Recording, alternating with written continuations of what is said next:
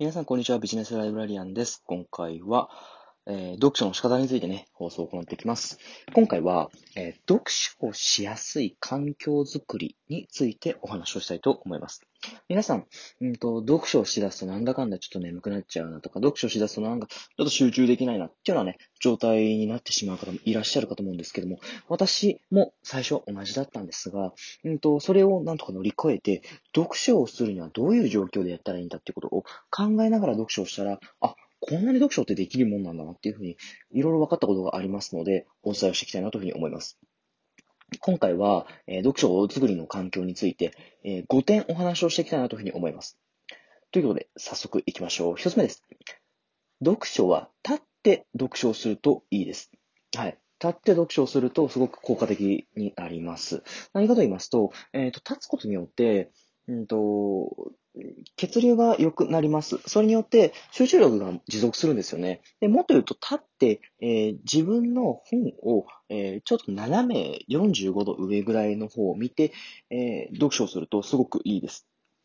それによって、え血流も良くなって集中力も持続しますので、すごくいいです。逆に、あと、下の方を見つめてしまって、ちょっと首を曲げてしまうようなね、猫背のような状態になってしまうと、ちょっとそれは、え、血流が悪くなって、なかなか集中力が持続しない形になりますので、あの、気をつけてもらえたらなというふうに思います。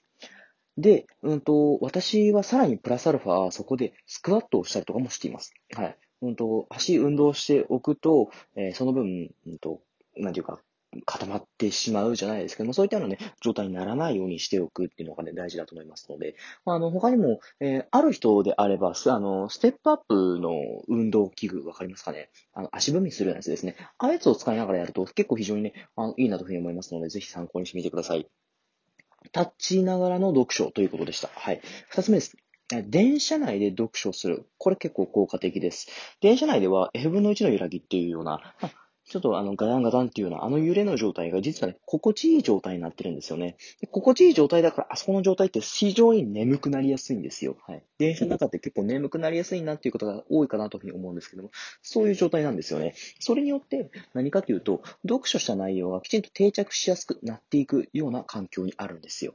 はい。あのー、まあ、他にも英単語を覚えるのにもね、結構いい場所というふうにも言われたりもするんですけども、そういった F 分の1の揺らぎを感じながら、え、読書をすることによって、あの、脳の中ではどうなってるかというと、アルファ波というね、あの、特殊な状態になっていますので、そういった、えー、波長の中であると、心地よく読書をし続けることができるっていうことなんですよね。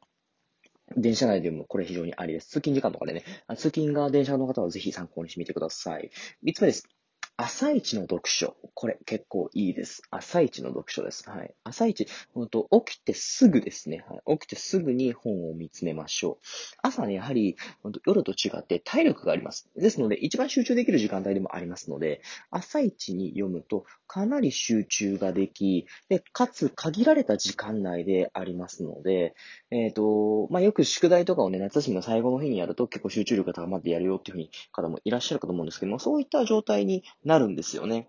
はい。あの、これ実は脳の中でも同じようにドーパピンだったかな？はい。ドーパミンじゃないですね。えっ、ー、と、ノルアドレナリンですね。はい。そういったような状態が、あの、そういったホルモンが分泌されていて、えっと、排水の腎の状態で集中力が短期にガッと上がっちゃうんですよね。はい。なので、その状態であると結構集中して、えー、読書をすることができます。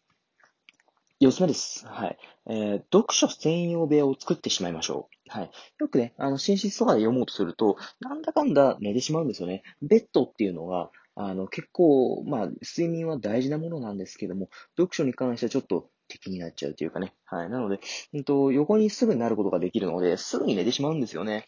なので、あの、読書をする部屋を作ることによって、まあ、読書に継続していくことができるよっていうような状態を作り上げていくってことができるんですよね。ぜひ参考にしてみてください。最後5つ目ですね。ポモドロテクニックを使っていきましょう。ポモドロテクニックです。皆さんこれお聞きになったことがある方もいるかもしれないんですけども、えー、どういうものかというと、25分作業をして、5分間休憩をして、25分間作業して、5分間休憩する。もうそれのずっと永遠的な繰り返しなんですよね。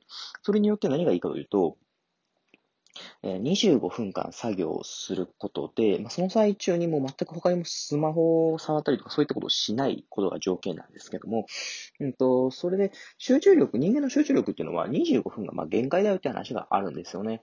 ですので、まあ、25分だったらもう自動的にやめましょうって話なんですよ。はい。で25分経ったところで、あの、キリが良くなくても必ずやめてください。キリが良くなくてもやめる。これすごく大事なんです。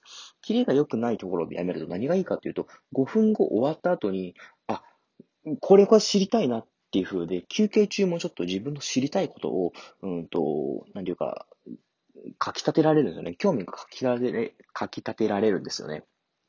ですので、そういった状態を5分間の休憩の時間で味わいながら、次の25分に取り掛かることができるので、延々とこれ実は繰り返すことができるようになるんですよ。はい。ですので、ぜひそういったものを参考にして25分、5分をやっていってほしいなというふうに思います。もし25分間集中力、それそもそれが持たないよっていう方は、13分とえー、3分間の休憩、2分間の休憩でも OK です。12分3分ぐらいと、えー、2分間3分間の、休憩でもありです。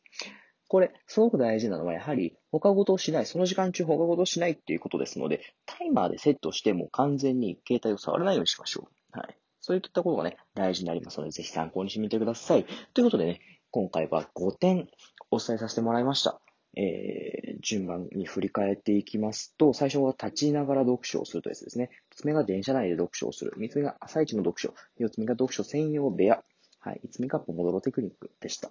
ということでね、えー、今回は読書をしやすい環境づくりについてお話をしましたが、皆さん、もし何か、えー、読書をすることに関して悩んでいる方がいらっしゃいましたら、いつでも、インスタでも DM でもお待ちしておりますので、教えてください。よろしくお願いします。ということで、今日はこの辺で終わります。ありがとうございました。